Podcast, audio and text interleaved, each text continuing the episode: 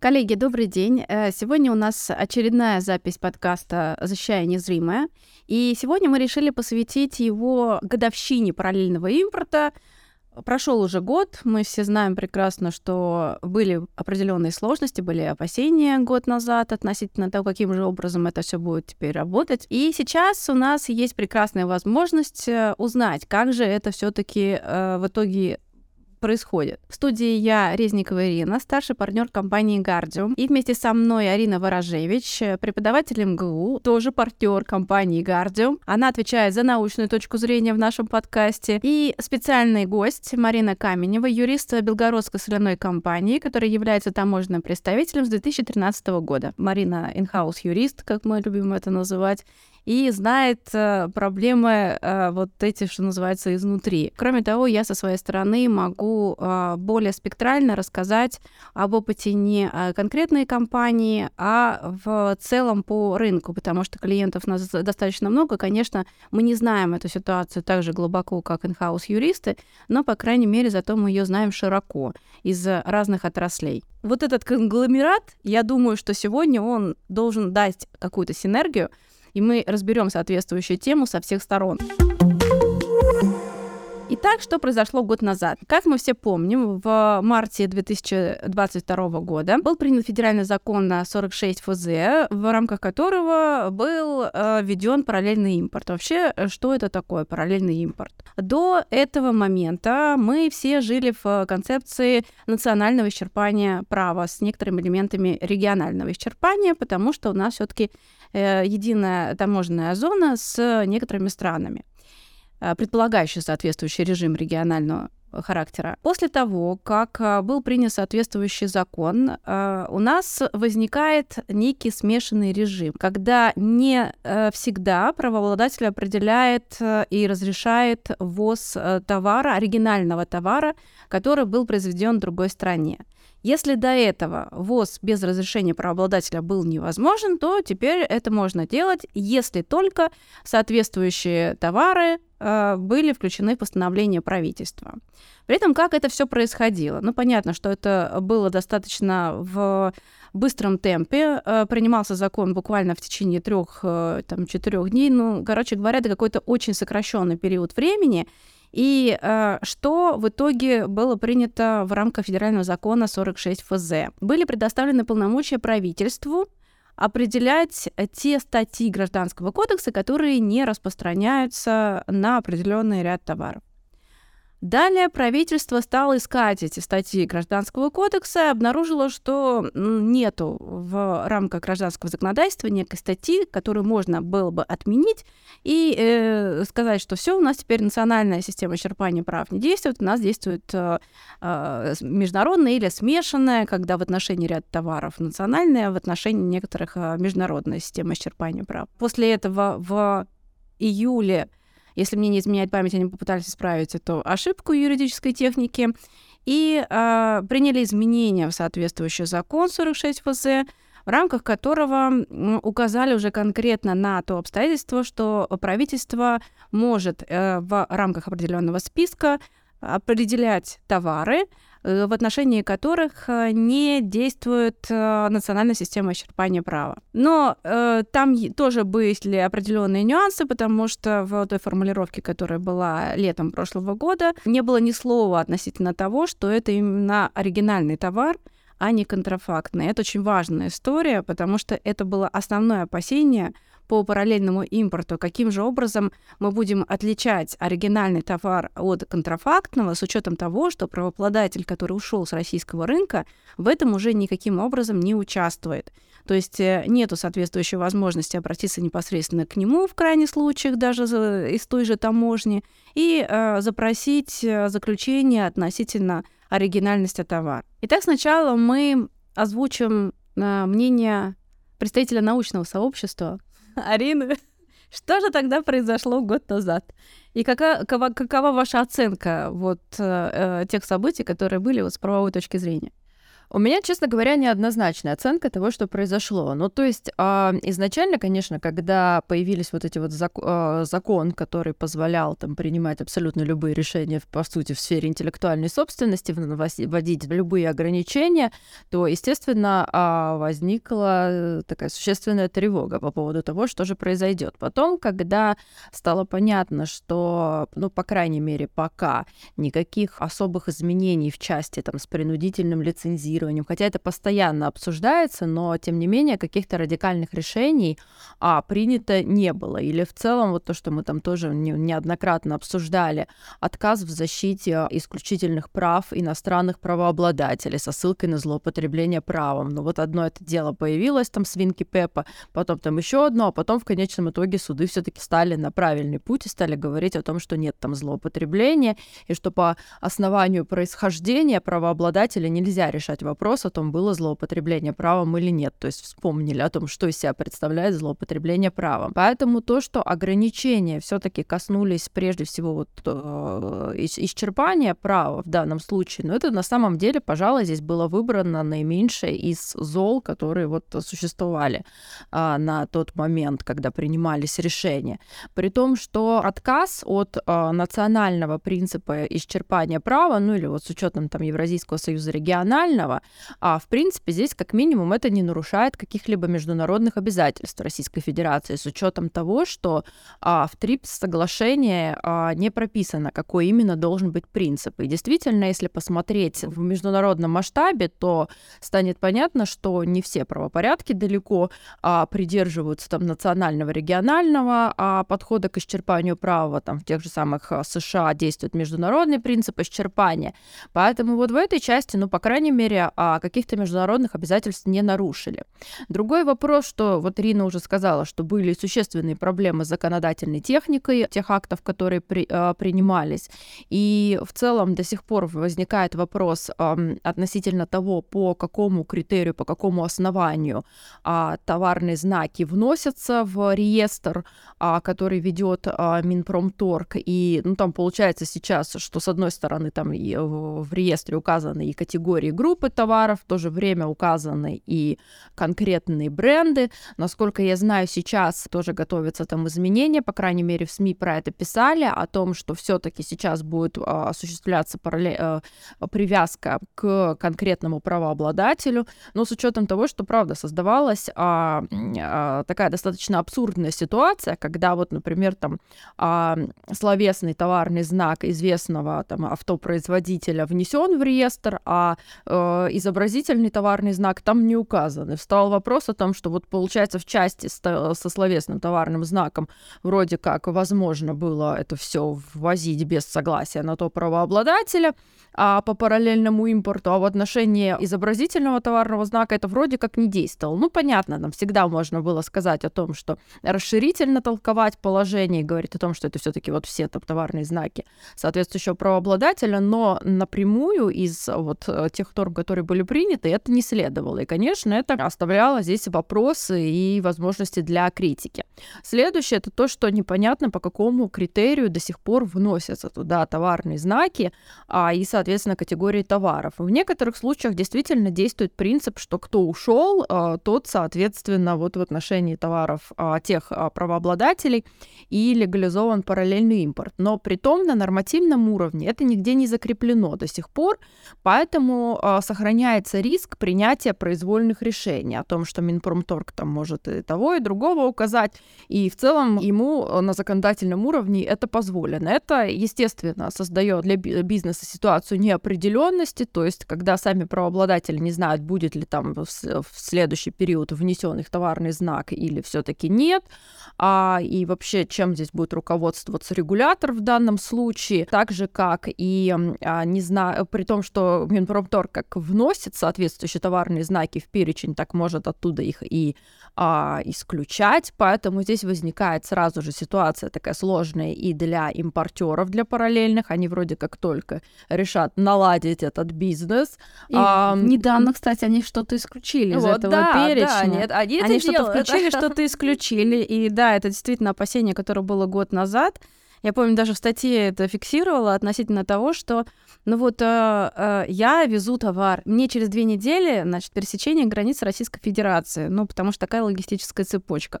И я ее подвожу, и хоп, Минпромторг решил поработать, исключив, ну, помирились они с соответствующим правообладателем, он вернулся обратно. Снова... Или не вернулся, опять же, непонятно, просто взяли. А вот да, кстати, там же нету соответствующего критерия. Ну, мало ли, что-то произошло, что заставило исключить из этого перечня. И мне что делать с этим на границе? У меня нет разрешения правообладателя, вряд ли он мне его даст. При этом нужно как-то пересечь границу, потому что в противном случае я несу колоссальные убытки даже с тем же простоем.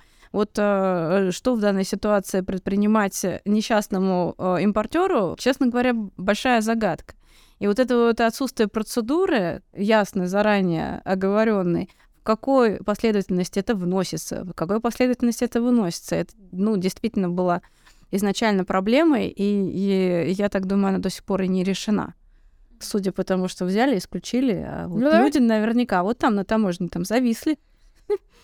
Да, вот, вот, вот этот риск. А иногда вот я сталкивалась с мнением юристов, что критикуют, в принципе, вот этот подход, что для одних товаров а, действует один, получается, подход к исчерпанию права, для других другой подход, и вот с этой стороны критикуют.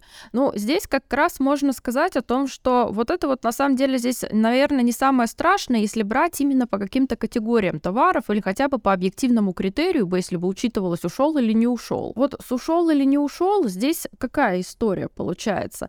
А вот я уже сказала о том, что я большой противник того, чтобы говорить о том, что вот раз иностранный правообладатель ушел, то его права исключительные не надо защищать, признавать там его иски злоупотреблением прав, и вот вся вот эта вот история там со свинкой Пепы. А, то есть вот это вот это, непра- э, это неправильно. А если вести речь про а, параллельный импорт, то здесь как раз вот эта вот дифференциация, она возможна в том смысле, что у правообладателя, у него в тех случаях, когда действуют а, регион, а, региональный и национальный, тем более принцип исчерпания права, считается, что здесь обеспечивается, защищается интерес правообладателя в эксклюзивности поставок, что он контролирует а, каналы, способы поставки товара на территорию соответствующей страны, то есть или он сам там это делает, импортирует, или управомоченный им лицензиат.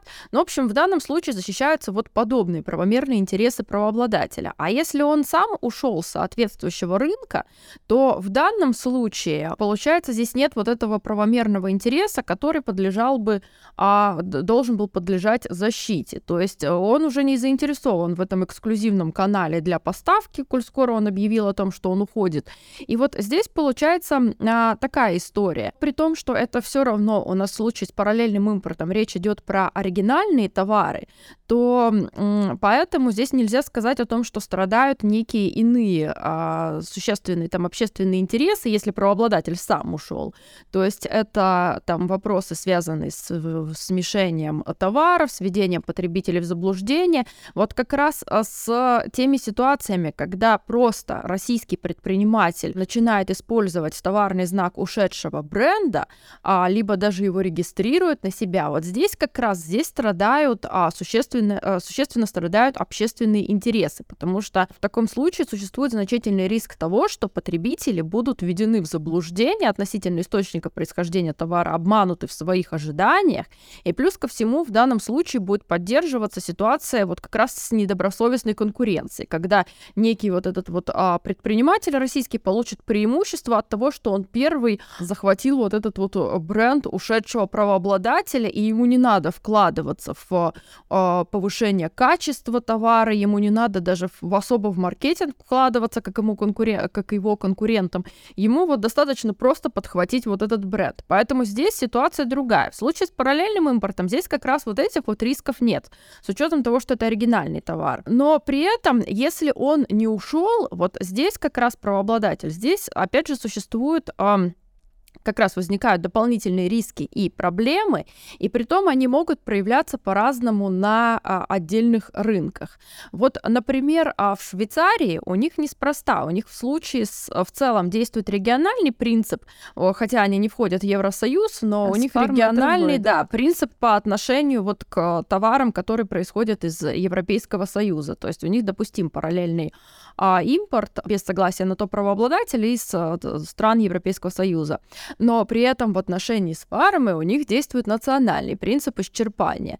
Так же, как и, например, в Сингапуре. У них там в целом международный принцип исчерпания права в отношении с фармой национальный. Если мы посмотрим там в некоторых других правопорядках, то там тоже существуют применительно к фарме а, свои особенности и дополнительные там ограничения. Почему так происходит вот именно в, этой сфере? И у нас, кстати, как раз вот а, фарма, если не брать именно медизделия, а говорить про фарму, то фарма у нас не попала в перечень товаров пока для параллельного импорта. Как пока. Бы, как бы не пытались некоторые силы зла ее туда а, включить. Это у меня скепсис, что это слишком надолго останется.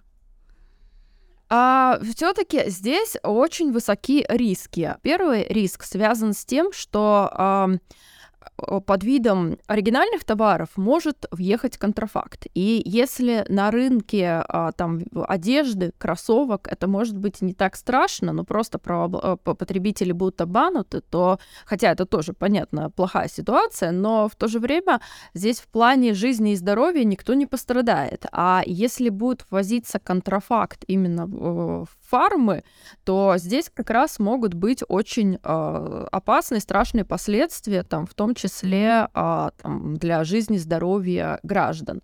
Э, это первый момент. Второй момент заключается в том, что э, э, здесь очень важно соблюдать условия хранения и транспортировки. И вопрос в том, э, будет ли это осуществлять э, параллельный импортер так, как это делает правообладатель. Потому что даже если речь идет об оригинальных товарах, то понятно, что они могут быть испорчены, а, а, и в лучшем случае они будут неэффективные, а в худшем а, вредными станут, если а, будут как-то нарушена там холодовая цепочка и какие-то другие условия хранения и транспортировки. И, наконец, еще здесь очень такой серьезный риск, а, да, который связан даже если вот там все будет нормально, будет возиться именно оригинальный товар, а при том а, как-то там будут соблюдаться все эти условия по хранению и транспортировке. Здесь, здесь возникают дополнительные риски с тем, что нас все-таки начнут покидать иностранные фармпроизводители и, соответственно, отказываться регистрировать на территории Российской Федерации новые свои препараты, хотя и сейчас уже э, существует с этим большая сложность. Да, здесь с учетом, все равно же сократили да, исследования. С учетом того, России. что они не могут проводить а, здесь э, исследования, а, а у, у нас а, в Российской Федерации требования для регистрации лекарственных препаратов это проведение а, исследований, клинических испытаний именно на территории Российской Федерации. Это на самом деле вот то, что мне до сих пор непонятно, а, как почему до сих пор действует именно подобный порядок. На самом деле мне еще до всей санкционной истории это было непонятно, с учетом того, что и а, в европейских странах, и а, в США, и в Индии, и в Китае, и здесь можно вот этот перечень продолжать до бесконечности, во многих правопорядках а, признается данные а, клинических испытаний, а, если они были проведены а, там, в США, в Европейском Союзе, еще как правило, в этот перечень включается в э, Япония. То есть вот там, где однозначно проводятся э, серьезные испытания и, соответственно, препарат э, проходит регистрацию в США, то считается это достаточным для того, чтобы зарегистрировать соответствующий препарат и, например, там в Индии. По идее, такой бы порядок и у нас бы ввести, а, хотя бы в отношении тех препаратов, которые регистрируются в США, Швейцарии, Европейском Союзе, возможно, Японии, чтобы в конечном итоге не требовали проводить а, локальные клинические испытания на территории Российской Федерации, коль скоро испытания уже прошли, и они были зарегистрированы а, в соответствующих правопорядках.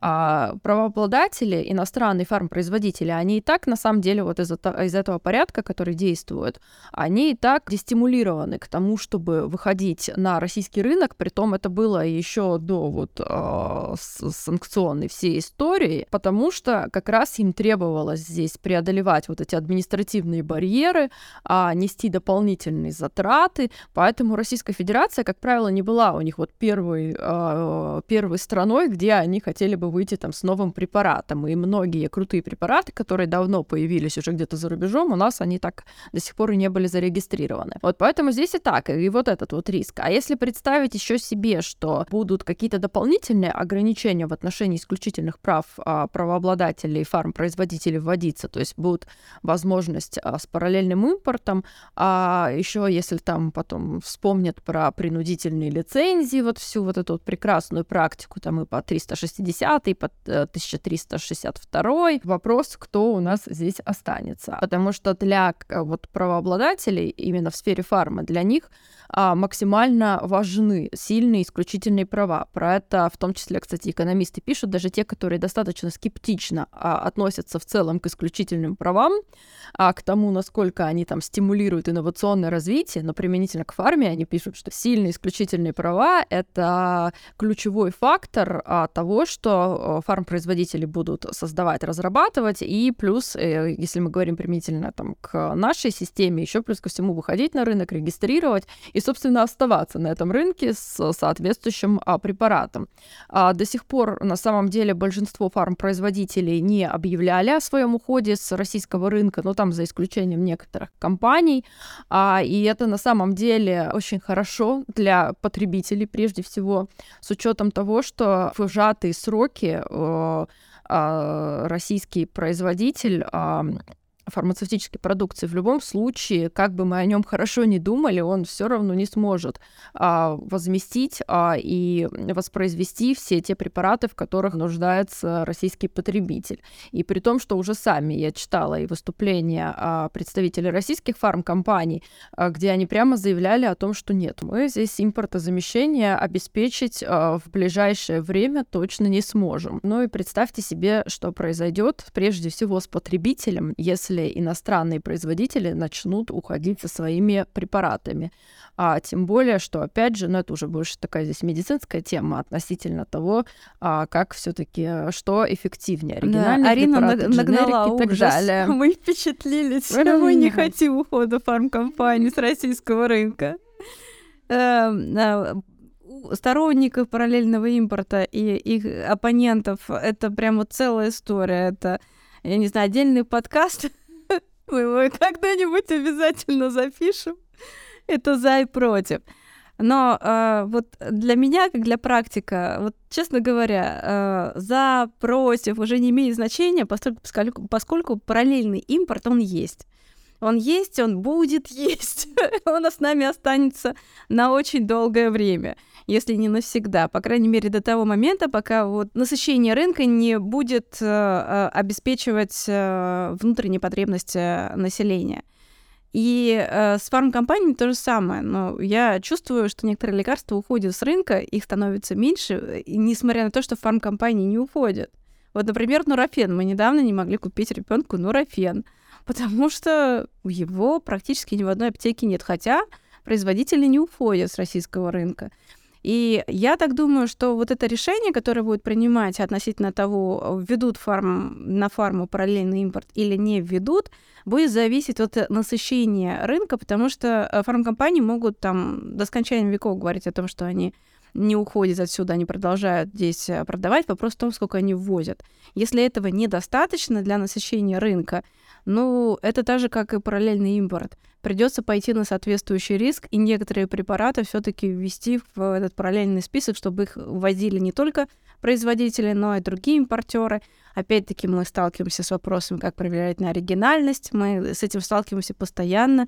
И э, да, действительно соглашусь, что если в отношении ботинок это не так страшно, но не только фарма, там, я не знаю, строительный материал. Если это что-нибудь рухнет на башку, то это то, то обстоятельство, что это не фарма, это не то потребуется, утешать. То потребуется очень много фармы, если это все рухнет на ваш. Да, да, э, потребуется много фармы. это, считай, парный товар. вот, поэтому э, Тут, да, э, за и против, это очень интересная дискуссия. Когда-нибудь надо обязательно будет ее организовать. Но сейчас вот мы говорим с точки зрения практики. Да, вот с какими сложностями все-таки столкнулись производители товаров на территории Российской Федерации после того, как ввели параллельный импорт или не столкнулись? Ну, это мы здесь скорее про импортеров говорим, которые Э, возят эти товары для российского ну, уже какого-то как покупателя. Да. То есть какой-то покупатель конечный в России есть, и дальше уже он распространяет э, товар. И здесь на самом деле две такие большие проблемы. Это вот у нас финансовая сторона вопроса и логистическая сторона. То есть э, по большому счету вот вопросы интеллектуальной собственности прямо на практике, они у нас не возникали. Есть финансовая сторона, когда ты не знаешь, какой курс валюты будет завтра, в какой валюте тебе нужно платить своему контрагенту за границу, и вообще, какие банки валюту переводят. Потому что вот мы разговаривали, 8-9 банков открыть счета это вообще Это нормально. не только импортеры сталкиваются. Да, и при том при всем, что все эти банки, э, они же выполняют требования законодательства, даже вот взять такую, знаете, вещь, казалось бы, мелочь. 115 федеральный закон. Мы противодействуем легализации отмывания денежных средств. Мне присылают кучу документов, Марин, ну, надо для банка заполнить, отправить. А если этих банков 9, ты с этими анкетами сидишь, ты их ненавидишь, эти анкеты. То есть уже вот в этой части хорошо. А, деньги мы перевели. Кстати, вот в банках супер важно общаться с валютным э, консультантом, который вас обслуживает. Это прекраснейшие, умнейшие женщины. Ну, в моем случае, вот звонишь человеку, и она во всех новинках валютного законодательства, она прекрасным образом разбирается, она тебе с удовольствием проконсультирует. Ну, часто чувствуется разница, когда ты индивидуальный клиент в банке или ты корпоративный. Тут ты уже прям себя так, клиент-ориентированность ты ее чувствуешь. И вот валютный консультант прекрасно все рассказывают, и прям с ними нужно хорошо общаться, очень хорошо помогают. И опять же, в случае, а, если поставка товара не осуществляется, эти деньги должны обратно к тебе прийти каким-то образом, и Естественно, это банковские комиссии какие-то будут. Хорошо, если придут, потому что вот э, в начале 22 года нам доллары там полгода возвращались. А, там сумма, кстати, была очень приличная, больше 100 тысяч долларов, и мы такие, класс. Лучшие друзья теперь должны быть в валютном э, контроле банка. Всегда должны быть в валютном контроле банка. Нет, сейчас особенно. И сейчас, конечно, очень помогают. Даже если не связано что-то с деятельностью э, организации, у коллег возникают вопросы, прям замечательно помогают. Вот. И вторая сторона, она еще интереснее, это логистическая, потому что здесь еще все более непредсказуемо. То есть это логистика, если раньше напрямую вспомню святые времена, ты в Европу что-то оплатил, и оно к тебе транзитом, ну уже про Украину мы не говорим, ну пусть через Беларусь оно едет, там оформилось быстренько, и оно к тебе классно приехало, ты доволен, твой клиент доволен. А, даже простоев вот на границе особых долгих не было с Белоруссией, и там главное важно было, если оборудование едет там 4 грузовика, чтобы они вместе приехали, чтобы клиент там они с разницей в сутки не приезжали, чтобы не было разгрузки вечности. А вот, что он принял оборудование, и все довольны. Сейчас это вот закупка через каких-то агентов, либо, естественно, у нас Китай, либо у нас Турция. Ну, Казахстан, тут можно надеяться, конечно, на них, как у них настроение будет. Вот вчера не было. Все, никакого реэкспорта. Вот, а документального подтверждения никакого нет. Вот. И получается, если агент в Турции, мы переводим лиры в Турцию, агент берет свой процент, он покупает оборудование, он платит налоги в Турции, и он покупает оборудование, которое к нему из Европы приезжает, и потом уже морем-лесом оно доезжает до России. Получается, что мы ведем вот эту огромную таблицу с расходами по сделке. То есть у нас расходы на агента, на его налоговое законодательство и вот такие вещи. Еще даже вот э, читала, сами мы так не делали, что в Турции есть специально обученные ребята, они вот у тебя там какая-то есть маркировка, которая тебе точно не подойдет. У них прям такие свечные заводики переделать. сделано в Турции. Вот, то есть, ну, находят способы, помогают очень сильно российскому бизнесу за свой процент. Ну, в принципе, турецкому агенту это довольно выгодно, могу себе представить. Он, по сути, просто переводит деньги и даже логистику особо не организовывает, э, потому что, ну, все равно российский импортер, он контролирует эту всю цепочку, логистику. Опять же, вот этот вопрос контроля, когда возникает вопрос, хорошо, вот деньги, если вдруг возврат каких-то денежных средств, а кто отвечает за это? Ну, можно вот так вот пальчиком тыкать, кто отвечает. Отвечать-то будет импортер организации, а кто внутри организации, неизвестно. По этим срокам будет отвечать. Потому что все эти банки-корреспонденты в Европе, которые кто-то в евро переводит, кто-то нет, и минимальная сейчас платеж в евро это 20 тысяч, то есть на 5 тысяч ты себе уже ничего не купишь, ты бедняк. Вот, а за 20 тысяч, ну ладно потому что якобы дорого переводить, большой контроль, поэтому вот таким образом это происходит. Большими траншами. Да, да, это выгоднее банку самому делать, чтобы меньше вопросов было от стороны европейских контролирующих банков, потому что были ситуации у нас, мы переводили денежные средства даже за оборудование, которое было поставлено до 24 февраля, мы обратно переводили денежные средства, и банк-корреспондент в Европе, он пока от европейского своего э, клиента не получит подтверждение, что вот прям кучу-кучу документов, вот такую кипу, что это вот все точно, это было, это правда, и никакого там товаров двойного назначения, он им деньги не отдает. А клиенту нужны деньги. Получается, он говорит, разберитесь вы, а мы как бы, ну, мы в России вообще находимся. Вот сложности очень большие получаются с коммуникацией. Вот. А с Китаем, конечно, пока что все проще, потому что контракт сделали, китайцы сильно рады ну, мне кажется, не всем сильно рады, потому что в случае, если тебе что-то не нравится, ты просто, ну, ну и все, ну не нравится, ну и сиди молча, потому что э, суды в Китае, они против принудительного исполнения решений из других юрисдикций, они не будут исполнять. Ну а ты попробуй поедь за свои деньги в Китае, начни судебное разбирательство, тебе еще дороже выйдет. Тут уже, конечно, возникает вопрос о том, как отчитываться перед э, российскими контролирующими органами в части репатриации валюты. Вот, именно э, вот этот вот э, вопрос в голове постоянно сидит, пока вы рассказываете.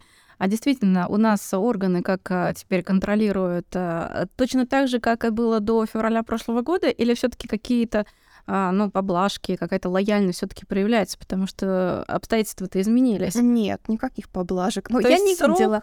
Я Чётко. регулярно читаю вот эти э, о валютном контроле, валютном регулировании, закон 115 ФЗ, и у тебя есть срок определенный, когда тебе надо репатрировать валюту, либо ввести товар, либо получить возврат э, аванса. И если ты не выполняешь эти требования, это, это очень сильно плохо. У нас была ситуация еще, ну, это в революцию еще было, то есть контрагент тогда находился у нас в Украине, он нам э, товар не поставил, деньги не вернул. Судебное разбирательство было на территории вот э, России, то есть в арбитражном суде Белгородской области. Мы максимально старались выполнить требования законодательства, чтобы у нас э, не было вопросов от валютного контроля. То есть в суд придется в любом случае идти. И такой момент вот с контрактами э, с китайской стороной.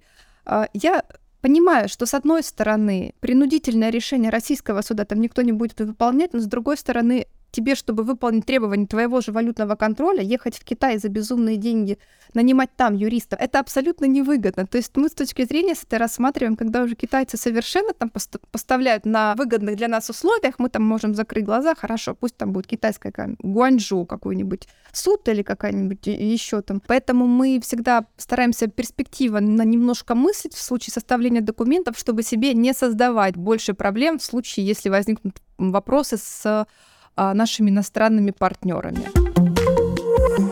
Кстати, э, я хотела сказать, что по поводу перевода денежных средств, это не только проблема импортеров, это общемировая проблема для Российской Федерации. Мы тоже платим иностранным патентным поверенным, потому что, как известно, мы не можем представлять непосредственно э, клиентов в других странах, а их представляют а, патентные поверенные, аккредитованные при местном патентном ведомстве. У нас абсолютно та же самая ситуация. Если придет иностранец, мы и должны его представлять здесь, э, будучи российскими э, поверенными. Там также такая же история, поэтому вот мы вынуждены нанимать иностранных патентных поверенных и направляем им оплату их вознаграждения, там все по предоплате, там никто никому не верит, особенно если это Китай. Вот отправишь в Китай деньги, и э, такое ощущение, что они туда пешком идут, потому что они идут, идут, и данных нет ни у нашего банка, откуда валюта списалась, ни у банка э, китайцев, потому что валюта не, не вписалась, где она в это время ходит и с кем она радуется жизни, нам абсолютно неизвестно. А, вернется ли она нам, или она э, дойдет все-таки до китайцев. Но это прям вот э, месячные разборки относительно да. того, э, что делать и как жить. И при этом контракт не выполняется, потому что никто не будет э, проявлять к нам лояльность и начинать э, делать заранее, не дожидаясь оплаты. Все хотят предоплат. Еще одним опасением год назад э, была проблема сертификации. Дело в том, что, как правило, декларации соответствия, сертификаты соответствия получали именно э, производители, правообладатели. Это, в принципе, всех устраивало, потому что в некоторых случаях сертификаты действуют в течение длительного времени, ими можно пользоваться даже если ты не являешься производителем, но возишь какой-либо товар с согласия и разрешения этого производителя. И, э, например, э, мы поднимали, помню, э, смотрели законодательство вот в отношении одобрения типа транспортного средства, которое действует, кажется, 5 лет. И по регламенту получить его может только непосредственно производитель или правообладатель соответствующего бренда на транспортное средство. Другое лицо по регламенту не имеет права даже заявление подать. И э, были большие вопросы, что делать. Ну вот, например, временный порядок. Это можно, конечно, использовать э, до истечения, но, предположим, в течение вот этого года чтобы было, если бы этот сертификат прекратился. Что делать импортеру в ситуации, когда он не является правообладателем и, и по регламентам не имеет право подавать соответствующие заявления. И э, с Мариной мы уже заранее обговорили вот этот вопрос. Я знаю, что есть какие-то решения, временные сертификации, которые сейчас решают такого рода проблемы. Да, у нас есть э, постановление правительства 353 от 12 марта 2022 года. И вот там как раз можно найти порядок, что нужно делать импортеру, чтобы получить сертификат соответствия либо декларацию соответствия. То есть э, импортер может обратиться через сайт Росаккредитации, как э, раньше получали и сейчас также получают декларации соответствия. Он э, направляет туда свои документы, подтверждающие, что он юрлицо либо ИП зарегистрирован на территории Российской Федерации, э, контракт товаросопроводительные документы на товар, который будет э, подлежать сертификации. И плюс также импортер может предоставить документы, а, подтверждающие, например, технические характеристики какие-то товара, вот эти узкоспециализированные штуки, которым обладает каждый вид товара. Плюс еще также возможно предоставление а, протоколов испытаний от третьих стран, а, ну, с переводом на русский язык и также с предоставлением Росаккредитации. То есть раньше как получалось? Ты, например, а, китайский поставщик, он тебе направляет на безвозмездной основе, также по договору обязательно – образцы с целью сертификации и получения декларации соответствия. Ты это направляешь в испытательную лабораторию, аккредитованную соответствующим образом. Там проводят эти испытания, тебе дают э, протокол испытаний. Этот протокол испытаний на основании него декларация соответствия либо сертификат. Вот. А сейчас ты уже можешь где-то получить этот сертификат готовенький с переводом, это все предоставить. А данный сертификат либо декларация соответствия действует в течение 6 месяцев с момента его получения. Но при этом нужно понимать, что а, Росаккредитация все равно будет, естественно, проверять все документы и возможен отзыв этих документов, и они не будут иметь юридической силы.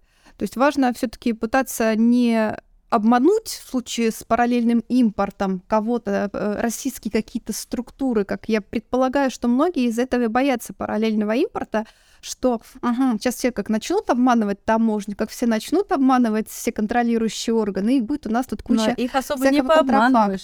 Ну, Сложно сказать, но я предполагаю, что свою работу они в любом случае выполняют, потому что их тоже также проверяют, хотят они этого или нет.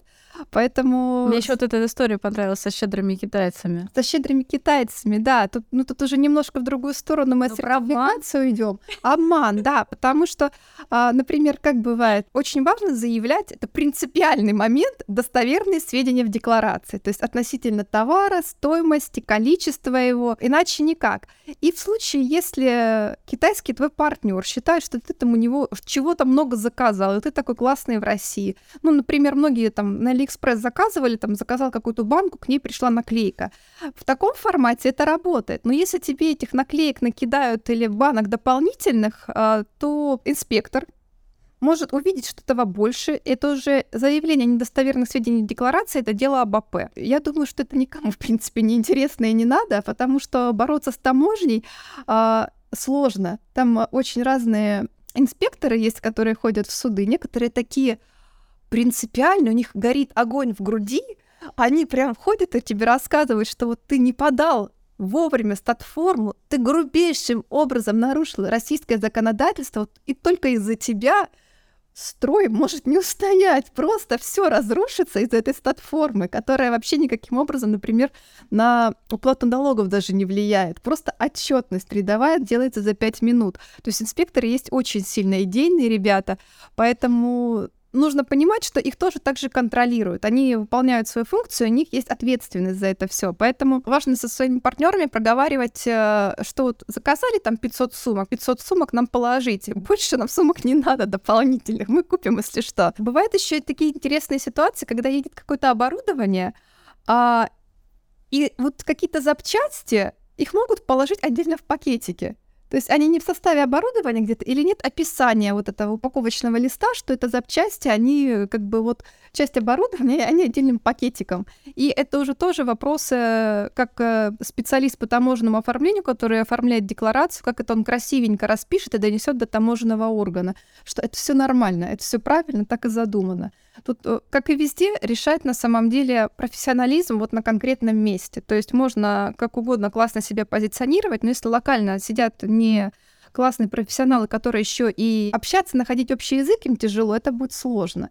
Потому что можно по-разному делать. У нас есть случаи, когда специалист по таможенному оформлению а, доказал таможенному органу, что стоимость одного пластикового окна действительно 130 рублей таможенный орган принял эту стоимость. То есть э, бывают такие ситуации.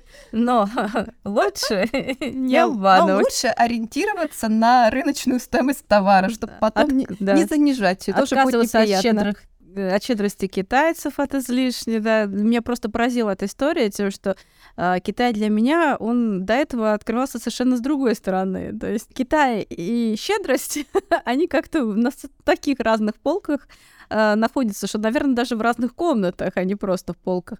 И поэтому э, меня вот это поразило, что вот вам, пожалуйста, довесочек. Да господи, когда они нам довесочек какой-нибудь?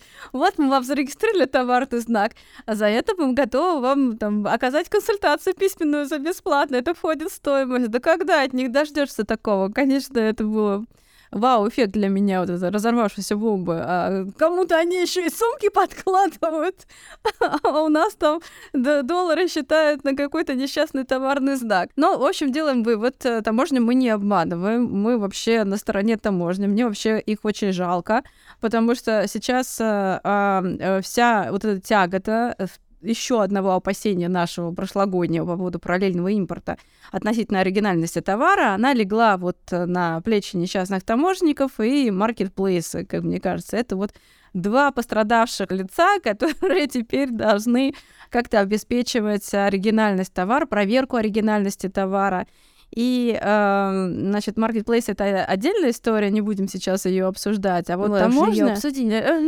Мы ее как раз, да, обсуждали на одном из наших подкастов и на вебинаре. И еще будем обсуждать в форуме в рамках круглого стола. Ну, то есть тема такая неисчерпаемая. Поговорим про таможню. Э, я, как поняла, увеличилось количество проверок. И это, наверное, единственный способ хоть как-то обнаружить контрафакт. В общем и целом, да, увеличилось количество осмотров и досмотров. То есть, если осмотр это такая довольно ну, простая процедура, там открыли машину, посмотрели, посчитали количество коробок и поехали дальше, то досмотр — это уже либо когда риски выпадают по программе, либо есть основания полагать э, действительно, что тебя обманывают, там, там инспектор, таможенный орган. И на самом деле, по большому счету, даже самим инспекторам эти досмотры не сильно интересны, потому что а, это время, и это не проходит за, там, за минуту. Если много товара, это нужно все изучить, нужно осмотреть, взвесить и так далее. И если это крупный товар, это специальные весы. Если это какие-то условные сумки, которые мы взяли, то это надо достать одну упаковку, взвесить каждую сумку, умножить на количество этих сумок и посчитать, сколько это по весу. Это очень трудозатратно, и, как правило, обычному рядовому сотруднику-инспектору это тоже также неинтересно кучу времени на это тратить. А, вот. И поэтому, да, но в прошлом году прямо товар, который ввозился в рамках параллельного импорта, очень много досмотры и осмотры были. В этом году уже немного поменьше вот в этой части.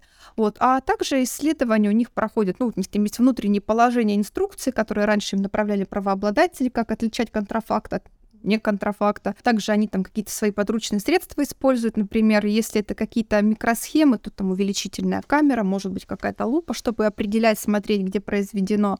Вот, то есть э, в таком порядке. Ну, мы тоже понимаем, что это обычный человек, и если, конечно, нужна какая-то экспертиза, они направляют это эксперту, который это все проводит, но э, я читала заключение экспертов, иногда это очень грустно. То есть, ну, это тоже такая же отписка. Тебе что-то написали с кучей орфографических и логических ошибок, ну хорошо, пусть будет так. Иногда даже оспаривание этой экспертизы не стоит того, искать какого-то еще эксперта, платить ему деньги за экспертизу, и потом уже в суде доказывать таможенному органу, что это стоит не так много, как вы тут мне насчитали. Тут тоже нужно приводить определенные основания, почему это так, а не иначе. Насчет э, как оригинальность, ну, как же у нас есть система честный знак. Да, кстати, у нас есть система «Честный знак». А, это система для тех, кто не в курсе. С 2018 года у нас существует а, постановление правительства, было принято на эту тему, и постепенно мы должны перейти на, как бы это сказать, маркировку, чипирование наверное, маркировку э, всех э, товаров народного потребления, то есть предполагается, что все магазины оснащены оборудованием, которое могут считывать эту маркировку, а на таможне эта маркировка наносится для того, чтобы можно было отследить судьбу абсолютно каждого товара, каждой единицы, и э, это как бы своего рода, наверное, единственная сейчас такая работающая возможность отследить оригинальность товара или не оригинальность товара — но у меня есть определенные вопросы. Они, например, э, связаны со следующим. Вот э, есть у нас какие-то скоропортящиеся товары. Ну, хорошо, не скоропортящиеся, э, ну, вот табак. Табак везут долго. Теперь эти логистические цепочки увеличились. Он не произрастает на территории Российской Федерации, как бы мы этого не хотели. Он в любом случае производится вне пределов э, территории Российской Федерации.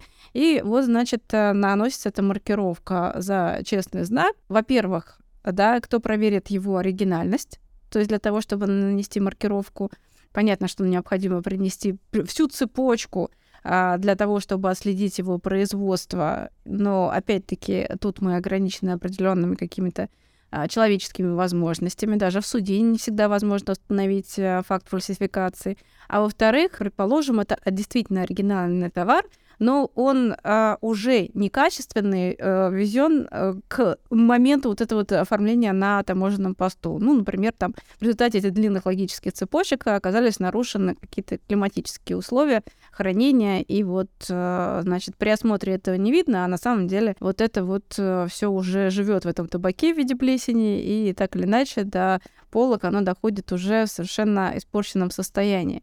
Поэтому, да, за честный знак на него возлагаются большие надежды. А, ну, у нас тоже есть в организации специалисты, которые занимаются еще вот этим вопросом, когда нужно честный знак вот это все сделать. Я просто иногда вижу, на почту приходят уведомления от системы. Система там сегодня какой-то период времени не работает, в тестовом режиме что-то. И это регулярно, это тестовый режим. Поначалу, я помню, специалист, который этим занимался, у него была чуть ли не истерика, оно ничего не работало, вот просто ничего. Он бьется с этими товарами, он пытается их туда вносить, там информацию о них. Э, ничего не получалось. Это были просто истерики, это с, с этим честным знаком какой-то служба поддержки, которая там, ну, на тот момент плохо работала. Сейчас не могу сказать, а тогда это было печально. И на самом деле, по большому счету, это только влияет на цену товара для конечного потребителя. То есть а, гарантии качества, которые там вот галочка, гарантируем качество. Да, но так это не работает. Все эти логистические цепочки, валютные переводы, курсы валюты, когда ты не знаешь, сколько будет стоить какое-то оборудование, там запчасти тебе нужно принести, и российский конечный потребитель не прямо там покупатель, а вот организация, она прям вот понимает, что это будут вот цены неизвестно какие. Возможно, изменение цены на 5%, а может быть не на 5%. У нас вот в рамках там одной только спецификации может там 150 тысяч доплата. Ну, хорошо, ну, доплатим. И это не супер миллионы какие-то. То есть это в таких масштабах происходит. Вот, и вино подорожало. Это очень большая проблема. Это ужасно. Вообще в Белгороде какой-то двойной акциз, то есть есть акциз на уровне страны на алкогольные напитки, а в Белгороде еще есть местный акциз, который местные ребята приходят и клеят на бутылочку вина. И у нас вот в среднем вино на какой-то процент дороже. То есть я видела даже в магазине, а, приходит э, специалист оттуда, ему бутылочки эти ставят, он проверяет качество, и говорит, нормальные бутылки, да, клеим акцизы, там вот чуть дороже, но нормально. Но понятное дело, что все это, конечно, удорожает э, стоимость товара и за честный знак, и логистические цепочки, и э, там все возможные расходы импортера на сертификацию, которой раньше занимались правообладатели — ну и, э, наверное, все-таки гарантийное обслуживание теперь ложится на плечи импортеров. Вот это вот, конечно, вопрос вопросов, э, который э, до сих пор не ясен, кто должен осуществлять гарантийное обслуживание на товар правообладателей, которые ушли с российского рынка. А вот вы не сталкивались с такой проблемой? Мы пока не сталкивались, и вот у меня есть какое-то вот ощущение, что это зависит сильно от внутренних, скажем, решимости самого вот э, импортера, вот что он решил нести за это ответственность, потому что он добросовестный участник mm-hmm. экономической деятельности и предпринимательской деятельности, потому что он работал долго, и он продолжает работать в долгу, и он понимает, что в любом случае ему ему продавать этот товар сейчас покупателю, и ему нужно как-то вот с этим покупателем найти взаимоотношения такие, которые будут устраивать обоих. А если к нему придет покупатель, скажет, ты знаешь, ты мне тут продал что-то, оно не работает, ну иди. И получается, что тут в конечном итоге э, ты теряешь своих покупателей. То есть, мне кажется, это может ну, работать на таких началах только, э, каких-то вот добровольных началах. Ну, будем надеяться, что российских э, бизнесменов э, очень интересует отношение к ним их клиентов, и они будут заботиться о своем добром имени. Только таким образом мы сможем каким-то образом урегулировать гарантийное обслуживание, потому что иначе, понятное дело, что потребитель остается без него. И последний вопрос, э, который я не могу не задать, может быть, опять-таки сталкивались со следующей проблемой, которая возникла, мы ее не обсуждали в прошлом году. Но вот она возникла по факту, я слышала от э, многих клиентов, что они с ней сталкиваются. Это ситуация, когда э, тебя иностранные э, производители ограничивают в каких-то партиях. Возможно, не иностранные производители, потому что я не работаю в этой сфере и детально не знаю. Может быть, это вот те агенты, которые встраиваются в эту цепочку логистическую в Турцию и в Китае, о котором вы рассказывали и которые на себя покупают. С одной стороны, мне непонятна логика этих производителей, потому что ты либо вообще ничего не продаешь на территории Российской Федерации, да, а, э, либо продаешь. Ну, то есть э, твое честное имя в любом случае там на Западе а, по их субъективному ощущению будет э, испорчено в том случае, если ты даже маленькую партию поставишь. Но при этом каким-то образом с маленькими партиями не возникает проблема. Возникает проблема с большими поставками, когда нужно вести прям вот промышленных масштабах для какого-то производства. То есть такое ощущение, что есть разграничение на стороне тех производителей между вот личным потреблением в личных целях, то есть предполагаем, там 10 сумок купили, ну это, наверное, по родственникам раздать. А если там 200 а, сумок, то это, наверное, уже для продажи, а мы не хотим поддерживать вот российских предпринимателей, а, а потребителей почему-то хотим. С такой ситуацией не сталкивались, с ограничением поставки по партии вот в количестве. Вот мы прямо не сталкивались, нам прекрасно отгружают огромное количество и едет. Но я могу предположить, почему так возникает. С одной стороны, это могут быть, если мы берем какое-то оборудование или товары даже, это могут быть товары двойного назначения. И в этом случае европейский поставщик, он просто их не будет поставлять, потому что европейский же контролирующий орган э, не будет хорошо на него смотреть. Даже этот товар не выпустят с территории Европы куда-то, чтобы он ехал. А отчасти, может быть, поэтому какое-то оборудование Вполне. или штуки Это можно рассмотреть. История, да. Вот. И еще с другой стороны, я слышала, что некоторые поступают, например, а, таким образом. Есть в России какое-то лицо, заинтересованное приобрести товар через агента, там, импортера какого-то в Китае. И он обратился к одному просчитать, ко второму, к третьему, к четвертому. Они все направляют коммерческие запросы китайской стороне. Расскажите нам по количеству, сколько будет стоить. А он-то не знает, что это для одного конечного покупателя в России. У него такого масштаба может не быть. Он может тупо даже не отгрузить вот это все, что там у него запрашивают, или может отгрузить меньше, потому что предполагает, что это разные организации, хотят у него купить один и тот же товар в этом количестве. То есть таким образом, когда российский вот покупатель обращается к нескольким агентам, он себе же на самом деле делает хуже. Когда вот он хочет перепроверить что-то, не надувают ли его. Ну, блин, это очень сложная логистическая цепочка и организационная цепочка, что, ну, ты не проверишь никогда на 100%, надули тебя где-то там на какой-то процент, не надули, заработал кто-то на этом, не заработал. Конечно, все на этом зарабатывают. Сейчас прям, мне кажется, время, когда агенты, которые это организуют, они прекраснейшим образом зарабатывают, они нашли вот эту вот жилу, и неизвестно, сколько это будет работать, поэтому, мне кажется, они супер заинтересованы в том, чтобы пока что это работает, пусть котелочек варит. Вот так. Я думаю, что вот примерно вот такие варианты возможны, почему так возникает. Итак, сегодня мы э, постарались обсудить все вопросы, которые возникли на практике за последний год вот в части параллельного импорта. И практические аспекты, и, э, возможно, какие-то теоретические, которые дают э, почву для дальнейшего развития оборота товаров вот по э, определенной процедуре параллельного импорта. Подписывайтесь на наш телеграм-канал «Защищая незримое». Ссылки на все ресурсы вы найдете в описании. Всего вам доброго!